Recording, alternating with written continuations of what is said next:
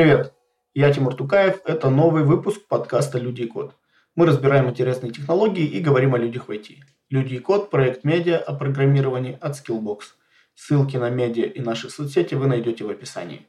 Сегодня мы поговорим о том, как джуну расти в медла, как общаться со старшими коллегами, что и когда изучать, на что тратить время, где поучиться, как устроено обучение в корпоративных курсах типа Озонтеха и когда и каким образом просить у руководства повышения зарплаты. Наш гость Ильдус Тукаев, и это не совпадение. А, Ильдус, привет. Для начала расскажи немножко о себе, где работаешь, чем занимаешься, какими технологиями владеешь. Привет, Тимур. Да, работаю я в компании Vatufarm. Мы занимаемся сбором информации о крипте, о всех там блокчейнах, э, токенах и так далее. Собираем ее у себя и потом выдаем либо внешним заказчикам по API, либо пользователям на сайте. Сам я разрабатываю на Go, backend, соответственно, и занимаюсь этим чуть больше полугода как коммерческий разработчик – ну и около года, в принципе в этом, около года занимаюсь разработкой, в принципе. Какими технологиями владеешь? На этой работе мы больше работаем с Mongo. Ну, собственно, Go я уже упоминал, да, то есть у меня это основной, первый, основной и пока единственный хорошо освоенный язык. Помимо Монги мы используем NATS, пожалуй, и все. Ну, если не учитывать всякие э, графаны и так далее для сбора информации о работе проекта. А так э, для себя еще, естественно, параллельно изучаю PostgreSQL, SQL, э, сам SQL как язык запросов, ну и всю обвязку. Вот недавно поработал с кавкой и трассировкой, но мы об этом, наверное, еще поговорим позже. Ну вот еще помимо всего этого приходится приходится на работе сталкиваться э, со смарт-контрактами. Соответственно, понемножку изучал Solidity. Как бы написать, конечно, полноценный смарт-контракт на нем пока, скорее всего, не смогу, но код читается уже запросто, и я сейчас как раз веду очень большую задачу, которая основана на том, что я изучаю смарт-контракты определенного типа и пишу э, код, который будет э, распознавать подтипы этих смарт-контрактов, чтобы правильно их э, считать, правильно их агрегировать у себя в базе. Вот. Ну, конечно, изучаю еще другие языки, например, фронт недавно начал немножко изучать, э, чтобы понимать хотя бы, как это работает. То есть пока HTML, CSS базово, вот, потом в планах JavaScript коснуться, не знаю, может быть, погрузиться в него поглубже, потому что есть места, где даже в нашем проекте на JavaScript было бы проще э, кое-что делать. Вот, касался также Kotlin. Ну, все это на платформе от JetBrains Academy, Hyperskill. Небольшие проектики, не сильное погружение, но хотя бы э, не глубоко можно поизучать э, много технологий. такую тему решили сегодня выбрать, как э, джуну расти на работе. Э, вот ты прямо сейчас, я так понимаю, пытаешься перейти в медлы. Вот, собственно, поэтому интересно было проанализировать, что ты делаешь, чтобы развиваться. Для начала, ну, может быть, не по карьере, да, а вообще там в плане развиваться в профессии. Что, какие шаги ты предпринимаешь, чтобы развиваться в профессии прямо сейчас? И какие шаги предпринимал, когда только устроился на работу? Да, честно говоря, об этом достаточно сложно говорить, что есть какие-то конкретные шаги. Мне повезло, наверное, с э, работой. Кто-то может сказать, что не повезло, потому что мы не используем какие-то э, технологии, которые во многих компаниях крутятся вокруг э, бэкэнда. Ну, и ничего, ничего страшного, мы пользуемся другими, другими тулами. Мне просто почти с самого начала на этой работе начали давать такие задачи, а, которые требовали и research а какого-то определенного, и погружения глубокого в код, в кодовую базу, причем всесторонне, а, то есть во все, во все модули нашего проекта. Плюс э, после того, как я пару месяцев проработал, мы начали большой-большой рефакторинг, то есть весь наш огромный монолит мы поделили на 6 или 7 э, небольших э, смысловых модуля. И, собственно, ну, мне повезло во всем этом поучаствовать, и я успел набить руку. Так что, ну, в этой компании я, наверное, уже как middle разработчик э, все-таки считаюсь. То есть мне дают задачи, и я, собственно, сам ищу варианты их исполнения, выполняю, а потом просто сдаю на код-ревью, и все. То есть как-то это все гармонично произошло само по себе, то есть каких-то прям супер специальных шагов я не принимал, и это прошло внутри компании. Ну вот сейчас конкретно я понимаю, что у меня есть пробелы, учусь очень много, и, собственно, вот недавно закончил озоновские курсы э, Road 256 и там получил достаточно много интересных знаний, которые, которые мы обошли, скажем так, в работе в нашей компании, обошли стороной. Вот, пожалуй, все, что я могу об этом сказать сейчас. А вот интересный момент о том, что ты говорил, что у вас, э, ну, к сожалению или к счастью, используются там не те технологии, да, которые там в других проектах используются, которые на Go. То есть, я так понимаю, ты имел в виду, что у вас там нетипичный гошный проект, да, хотя вы пишете на Go. А можешь чуть подробнее рассказать, э, вот, что вы используете и, и что, ну, может быть, принято в рынке использовать, или то, а, чего ты как раз там не знал, недополучил из-за того, что вот работал на этой работе?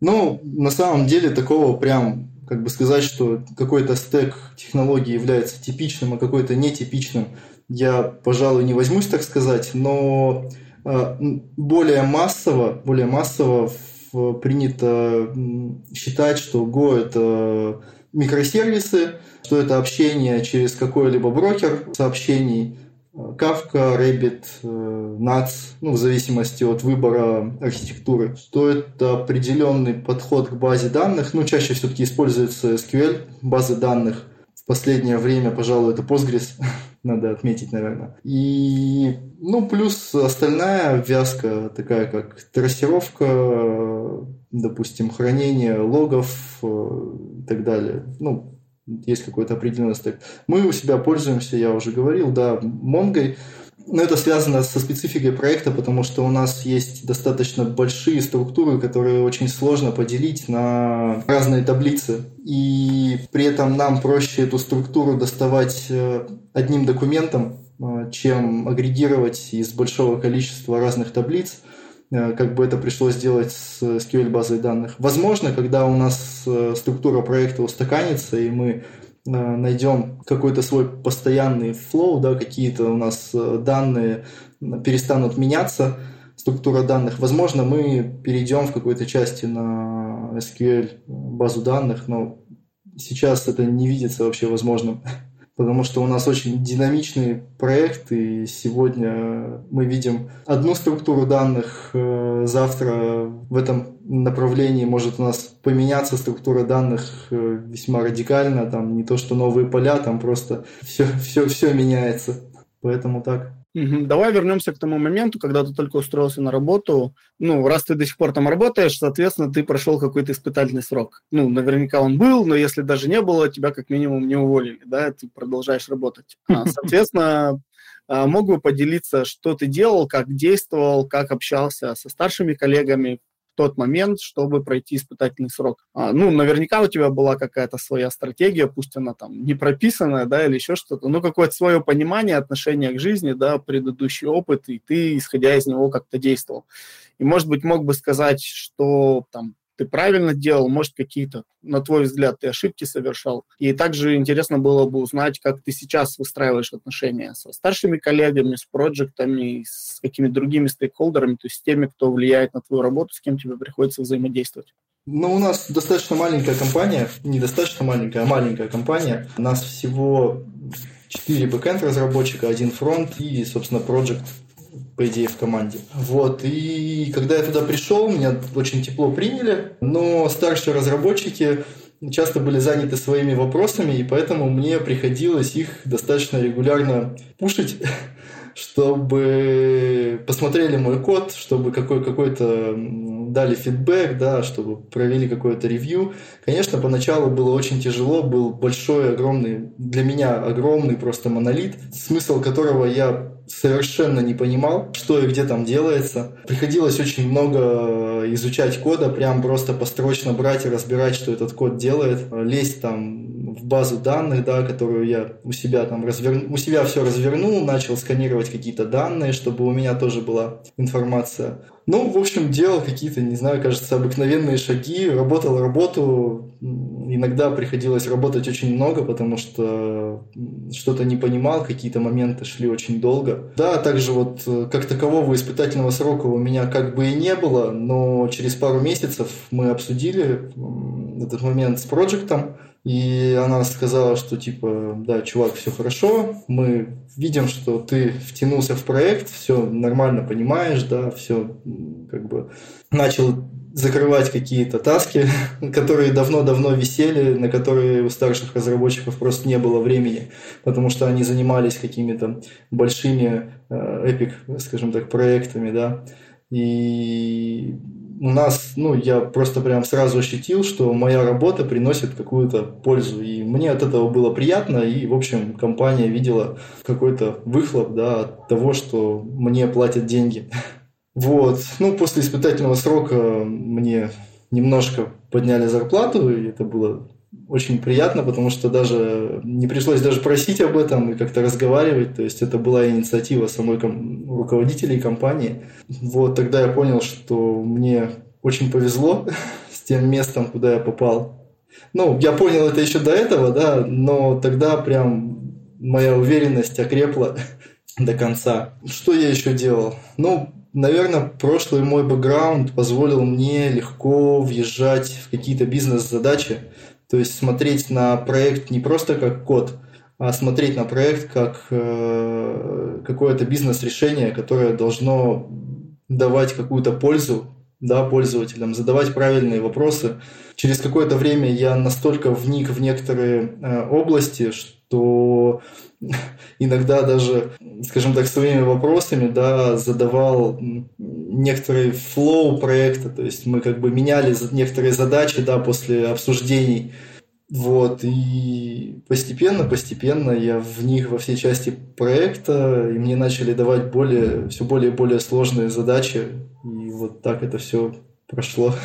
Я не знаю, как-то, но оно вот само собой так получилось. Возможно, действительно, это хороший какой-то прошлый опыт, Э, возможно, мне повезло с проектом, возможно, мне повезло с командой, а возможно, все вместе. Поэтому это сложно оценить. Ну, теперь такой момент. Один раз тебе подняли зарплату, ты об этом даже ни с кем не говорил. Второй раз э, ну, ты упоминал, что тебе поднимали зарплату, но ты об этом поговорил. Расскажи, как это говорить про зарплату, как, как ты созрел до этого решения, как набрался смелости и как все это прошло. О, ну это было, это было, можно сказать, наверное, эпично. Я целый месяц не мог э, просто взять и написать э, руководителю, чтобы поговорить о моем росте, да, о росте, о росте моей зарплаты, потому что я понимал, что я уже тяну задачи достаточно высокого уровня, и что, в принципе, я готов компания, наверное, даже готова повысить мне зарплату, потому что я ее точно отрабатываю. И я поговорил сначала с проектом, э, с девушкой, которая работает с нами напрямую. Она мне сказала, что чувак, просто пиши, короче, руководителю, и все, и все будет нормально. Мы уже обсуждали этот вопрос по тебе, и я все равно после этого завис еще на несколько недель. В итоге собрался с духом, написал, что так и так хотел бы поговорить о каком-то своем развитии. Во-первых, ну, о зарплате, да, о росте, каком- каком-то небольшом росте зарплаты, а во-вторых, о том, в каком направлении компания видит меня в будущем. Ну, то есть, как бы, в каком ключе. То есть, у нас есть, допустим, один разработчик, который очень плотно занимается в основном интеграцией новых каких-то блокчейнов, которые работают по новым технологиям. То есть он лезет в это все, разбирает эти все данные, побитого их там проверяет, э, перепроверяет, смотрит, откуда получаются, какие данные выходят и так далее. Есть, допустим, у нас э, который а, в основном заведует там, другой частью, да, это типа а, архитектура проекта, как у нас взаимодействуют данные между собой и так далее. Вот, и я просто не очень понимал свое место в нашем проекте и решил, ну, пообщаться на эту тему тоже. И надо сказать, наш оунер, да, вот он как руководитель прямой, э, Он очень классный парень, и он прям мне очень подробно расписал, в какой роли бы он хотел меня видеть, чем ему было бы интересно, да, чтобы я занимался внутри компании, чтобы, чтобы мы могли тянуть какие-то э, другие интересные задачи. Ну вот он, в частности, предложил мне поизучать э, Solidity, чтобы более глубоко понимать, как работают смарт-контракты, чтобы мне было гораздо легче проводить их аудит, потому что это достаточно большой пласт, которым, а, который был бы очень интересен нашим пользователям. И я, в общем, взялся за это. Мне очень легко подняли зарплату, немного, но ощутимо при этом. Так что, ну, что я из этого вынес? Надо, короче, просто не стесняться об этом говорить и все. Если вы об этом не поговорите, то, возможно, с вами об этом не поговорит никто. Если вы об этом спросите, ну, максимум, что вы получите, это отказ, и все. Хуже точно не станет. Ага, а ты как э, с фаундером общался э, ну, насчет повышения зарплаты? То есть сказал, я хочу выше зарплату, или ты как-то какую формулировку использовал? То есть как вы вышли не, ну... на вот этот разговор о том, что вот э, хотелось бы, чтобы ты это, это делал, например, и твое развитие дальнейшее? Конечно, я не в наглую пер как танк, да, я написал, что мне кажется, что я уже выполняю достаточно высокоуровневые задачи, что ближе и ближе подтягиваюсь ну, к нашим старшим сотрудникам, и что кажется, что ну, можно было бы мне поднять зарплату, скажем так. Ну, достаточно так э, ненавязчиво, но при этом настойчиво, что пора, пора, пора, пора поднимать зарплату. Ну, я даже не знаю, я очень долго обдумывал, как написать, и ни одна из формулировок мне не казалась э, хорошей, приемлемой, достойной, да, каждый раз казалось, что я выпрашиваю, ну, в итоге как-то сформулировал, и, в общем, получилось. А вот на твой взгляд, э, вот тебе как программисту, какие, может быть, э, ну вот не hard skill ы программистские, а вообще другие знания, навыки, какие-то софт-скиллы помогают успешно выполнять работу. Ну, насколько ты успешно это делаешь, да, то есть там, мы не говорим про идеал, да, но вот в целом, что позволяет тебе развиваться внутри компании и не быть уволенным еще к тому же.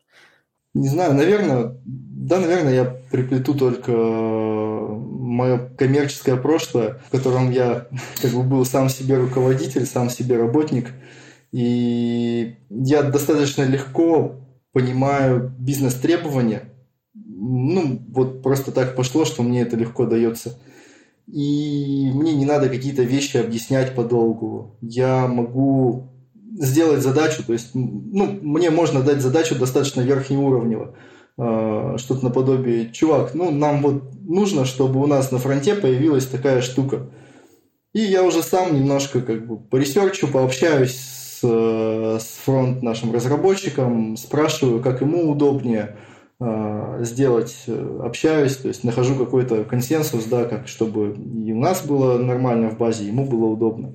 Делаю задачу, да, потом периодически у нас возникает такое, что задача переделывается два или три раза, ну, как бы сбор бизнес-требований. Как иногда просто у нас ставятся такие задачи, что, чувак, надо сделать, сделай как-нибудь, а дальше мы посмотрим. И вот я могу сделать как-нибудь, чтобы от этого можно было оттолкнуться и сделать какую-то какое-то хорошее решение. Наверное, это единственное, что мне вот сейчас помогает.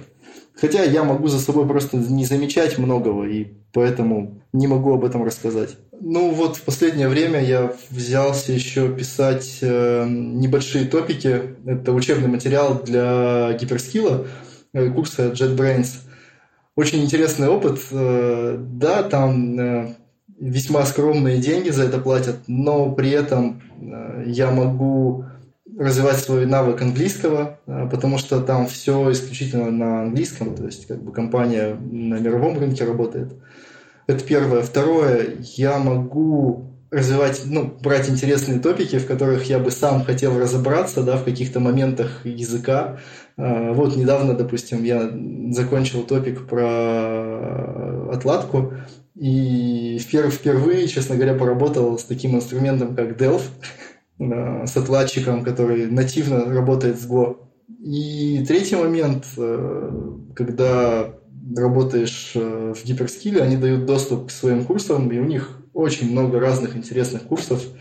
они небольшие, они достаточно простые, но познакомиться с какой-то базой они позволяют очень хорошо, очень глубоко, потому что ребята, которые пишут у них топики для этих курсов, а, в основном все такие хорошие разработчики и с, больш... с большим опытом. И, скажем так, можно э, достаточно легко познакомиться с большим количеством инструментов, начиная от э, HTML и заканчивая Java, да, или какими-то сложными математическими концепциями, необходимыми э, в алгоритмах. То есть класс, ну, классно, мне очень понравилось, в общем, у них. А вот такие моменты, как там понимание финансов, понимание какой-то бизнес-составляющей, оно, ну, вот именно того, что бизнес направлен на зарабатывание денег или того, как ну, ты же занимался бухгалтерией, когда был предпринимателем до программиста, как мы в прошлом выпуске с тобой общались, ты рассказывал. Ну, вот это помогало тебе как лучше понимать задачи, лучше их схватывать, понимать смысл того, чего от тебя хотят. Слушай, ну, возможно, но я не рефлексировал по этому поводу и не могу сказать точно, что прям сто процентов эти знания нужны и важны. Нет, я думаю, можно запросто и без них обойтись. В какой-то мере они мне помогают э, легче общаться с оунером, да, легче общаться с проектами, потому что я понимаю их э, проблемы, их задачи, да, их как бы то, о чем у них болит голова. И, ну, как-то я их легко понимаю, наверное, просто. Вот все. А насколько программисту важно понимание индустрии, в которой он работает? Ну, то есть ты связан сейчас с блокчейном, да, с криптовалютами. Насколько ты эту тему изучал и помогает ли тебе изучение этой темы в работе? Ну, я так скажу, в нашей работе, ну, я не знаю просто другие области, конкретно в нашей области это очень важно понимать, как работает э, блокчейн, потому что у нас на этом завязано просто очень много чего. То есть любая практически задача, она требует э, понимания какие данные мы должны собрать для клиента. Требует понимания, ну, как, как это все работает внутри блокчейна. Вот сейчас я говорил уже, да, провожу аудит э, определенного типа смарт-контрактов, э, я должен понимать, э, что эти смарт-контракты делают, для чего они вообще нужны пользователям блокчейна, чтобы адекватно понять, что в них важно, а что в них не важно. Ну, я считаю, что чем глубже, чем лучше ты погружен в область, да, в которой ты работаешь разработчиком, тем просто проще и легче тебе писать код. Вот и все тем осознаннее получится твое решение. Вот так, наверное. А еще такой момент. Э, вот код-ревью.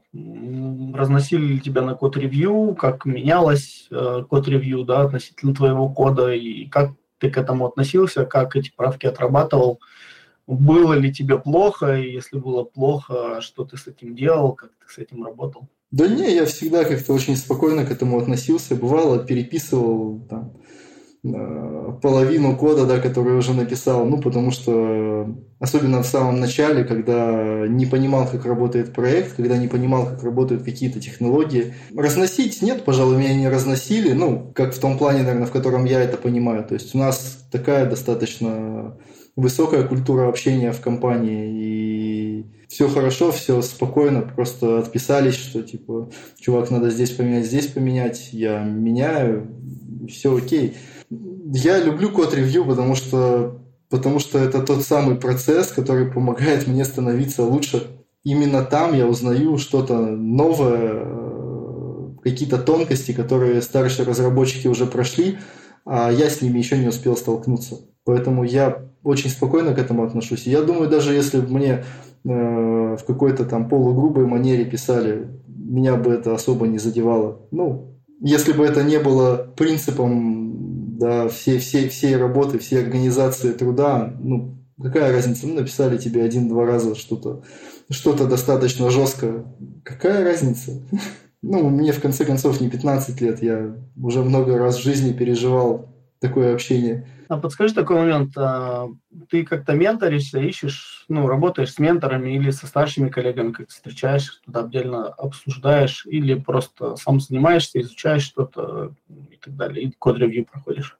Ну, я скорее, наверное, сам занимаюсь, изучаю. И я уже упоминал, да, что проходил озоновские курсы, там был достаточно серьезный а, менторинг со стороны специалистов из Озона, то есть они ревьювили весь код, все домашки, и мой тьютер, да, который проверял мои домашки, он очень хорошие, емкие замечания мне писал, вот, которые помогли мне тоже лучше познакомиться с теми инструментами, с которыми мы там работали. А, на работе периодически мы общаемся то с одним старшим разработчиком, то с другим, ну, о том, как можно улучшить, допустим, наш проект, да, то есть они и мои замечания какие-то при, принимают, ну, потому что в каких-то областях я достаточно глубоко и хорошо погружен, может быть, даже глубже, чем они.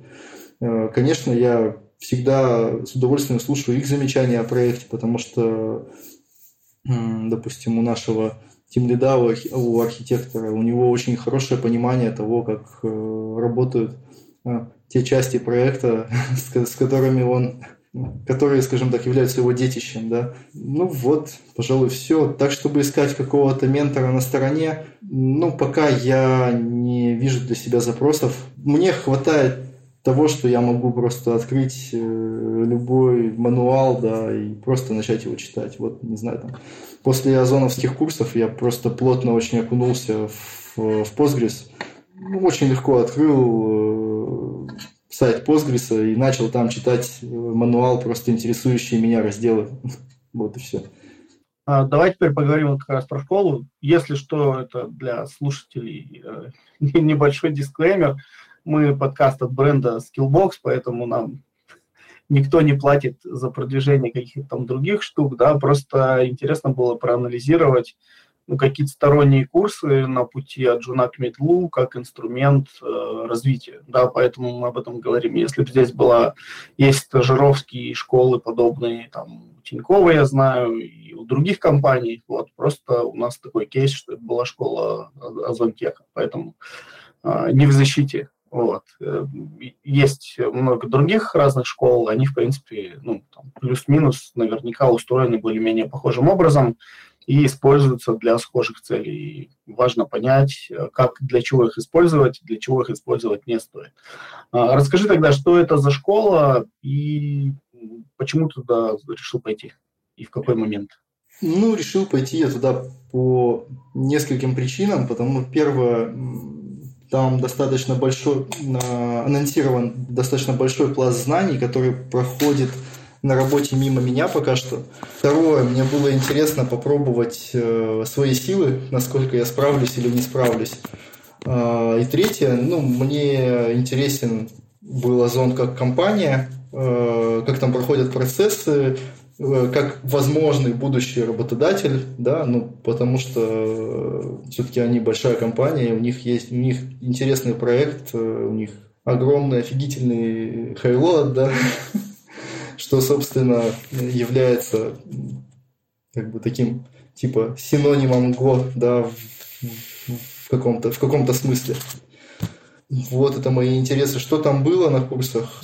Все достаточно стандартно, лекции плюс э, семинары на, практически, плюс домашнее задание. Все это за 8 недель. Нагрузка временами была просто дичайшая, то есть приходилось сидеть ночами, потому что иногда на домашку уходило там по 30-40 часов в неделю, чтобы, ну, то есть фактически ну, то еще, как, как, как еще одна работа практически. Вот. Ну, естественно, это со временем, которое требовалось на изучение каких-то инструментов, на повторение материала, который был на лекциях. Вот, но мне очень понравилось, э, было круто. Расскажи, как было организовано поступление, там какие-то экзамены, тесты, не знаю, или просто свободная запись, и как, как ты их прошел, было или сложно? Поступление на курсы Озона идет через э, контест, так называется у них. Э, это небольшой типа экзамена, да, на котором ты решаешь задачки э, на онлайн-платформе, э, алгоритмические задачки. В этот раз было то ли 8, то ли 10 задач, я не помню, честно говоря, уже сейчас, э, только на алгоритмы. Задачи с повышающейся сложностью, с повышающимся количеством баллов за эти задачи. Не скажу точно, сколько я решил, но я точно не решил три послед... ну, Я точно не решил полностью три последние задачи. А, одну из них я частично решил, то есть там давало, давались баллы даже за частичное решение, то есть за прохождение какой-то части тестов. Честно говоря, я, когда порешал эти задачки, я совершенно не думал, что меня возьмут. Но в итоге оказалось, что я набрал порядка 100 баллов из 180 возможных. Не помню точно цифры, ну вот примерно такой порядок, то есть около половины. А, плюс Озон просит резюме свое отправить, э, и мне пришло оповещение, что меня зачислили на курсы. Я был рад. Хотя в прошлый раз, когда, когда был прошлый, предыдущий набор еще, я не смог пройти, потому что я просто, просто ничего не решил практически.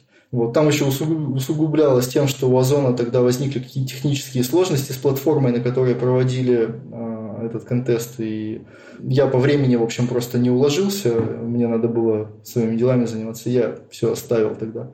Но в следующий раз зато я прошел. Вот, ну, честно говоря, я почему-то думал, что пройти будет сложнее. Сколько вообще там человек училось? Кто и кто были все эти люди? То есть на кого вообще рассчитана была школа, зона теоретически? Ну, в нашем потоке было три направления. Это горазработка, это тестирование на Go, то есть QA-инженеры, и C-Sharp, если я правильно помню. В сумме нас э, поступило, не помню точно, порядка 300, наверное, учеников на весь поток, из них 160 это Go, и примерно половина, ну, примерно столько же на QA и C-Sharp.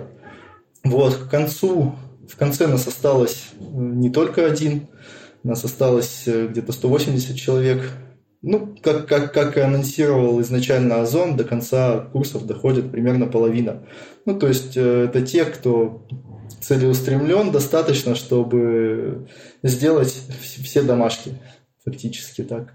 А как-то вообще оценивалось, а, люди просто сами отваливались или был какой-то вылет, ну, какая-то рейтинговая система, не знаю, как это все было с этой точки зрения организовано? Да, есть там рейтинговая система, то есть даются баллы, начисляются баллы за посещение лекций, скажем так.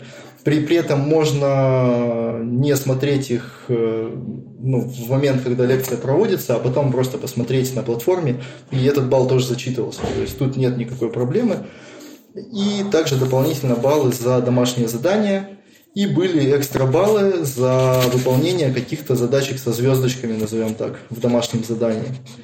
А, в итоге э, были какие-то ребята, кто набрал больше всего баллов, конечно, были, кто набрал там поменьше баллов. И в середине курсов, э, после четвертой недели, ну, нам, по крайней мере, так сказали, что тех ребят, кто не справляется с домашним заданием, ну, то есть кто систематически его не выполняет, их э, просто автоматически отчислят в какой-то момент. Честно говоря, я не смотрел, сколько там их отчислили, не отчислили, но кажется, что тогда где-то процентов 30 э, все-таки ушло людей. Ну, скорее те, кто просто поступил и кому, может быть, не понравились курсы или еще как-то. Потому что к тому моменту э, еще не было таких долгих и сложных домашек, чтобы прямо на них зависнуть и не смочь их сделать. А, подскажи такой момент. Да, вот баллы, такое, ты, кстати, сколько баллов набрал в итоге? Ну, я был второй по баллам. То есть там были ребята, кто набрали на один экстра балл больше. Ну, тут я сам просто волосился, мне надо было просто у своего тьютера попросить каких-нибудь э, задачек, э, чтобы добрать этих экстра баллов. И, в общем, я бы тоже вышел к этим двоим парням, скажем так, в компанию. Ну, это на самом деле это несложно. То есть, как бы определенная доля старания. Ну да, естественно, нужно как бы определенную долю э, понимания да, процесса, как это все происходит. Потому что просто так на шару, конечно, ты не пролезешь в, в максимум баллов. А ты упоминал, что приходилось 30-40 часов в неделю уделять учебе. У тебя была основная работа при этом, семья, дети. Ну, наверняка были моменты, когда, может быть, хотелось бросить или казалось, что сил не хватит. Как ты себя вообще мотивировал продолжать, выполнять задания и сохранять темп на протяжении там сколько-то или 4 недели, да, по-моему, все это длилось? 8 недель длилось. Ну, такие серьезные, да, сложные задания были последние, наверное, 3 или 4 недели, на которые приходилось много времени тратить. Э, да не знаю я, меня, в общем, достаточно хорошо мотивировал сам формат такой, скажем так, не знаю, как это правильно назвать, э, когда тебя постоянно трясут по, по времени, то есть когда есть какие-то дедлайны сдачи и так далее. Мне было достаточно легко и комфортно, то есть мне очень интересно было поработать с этими инструментами. Э, был, конечно, определенный азарт, да, когда, когда я где-то к середине курсов понял, что у меня получается набирать э, максимальное количество баллов, было ну, какое-то соперничество, да, такое заходишь, то есть как бы каждому ученику доступна сводка была по баллам, но всегда можно было посмотреть. А, ну, плюс я же для себя поставил такую цель, что мне надо обязательно изучить эти инструменты. Я просто грыз и все. То есть, ну, я не видел большой проблемы. Да, было тяжело временами, да, скажем так, э, пришлось, э, наверное, переложить на жену какую-то часть заботы о детях, которую я нес да, до этого. Э, приходилось там по выходным просто сидеть сутками. То есть, ну, отбросить, скажем так, какие-то интересности, какие-то развлечения, да, которыми я был занят. Ну, в общем, для меня на самом деле в последнее время учеба стала достаточно большим развлечением, и меня это как-то интересует больше, чем во что-то поиграть или еще что-то сделать. И когда все закончилось, что было, как что ты делал дальше, что ты делаешь сейчас?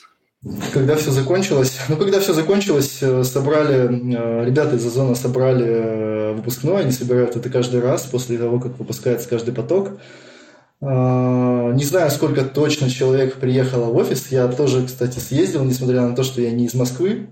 Мне очень сильно повезло, и в тот момент билеты на самолет со, со всей остальной поездкой, такси в аэропорт из аэропорта мне обошлись в какие-то там э, небольшие деньги, порядка там 5-6 тысяч, может быть, э, туда-обратно. То есть прям я не знаю, я на самолете летел дешевле, чем на такси ехал в Москве. И там было весело, интересно, да, достаточно коротко. Ну, там зато познакомился с интересными ребятами, получил прикольный мерч.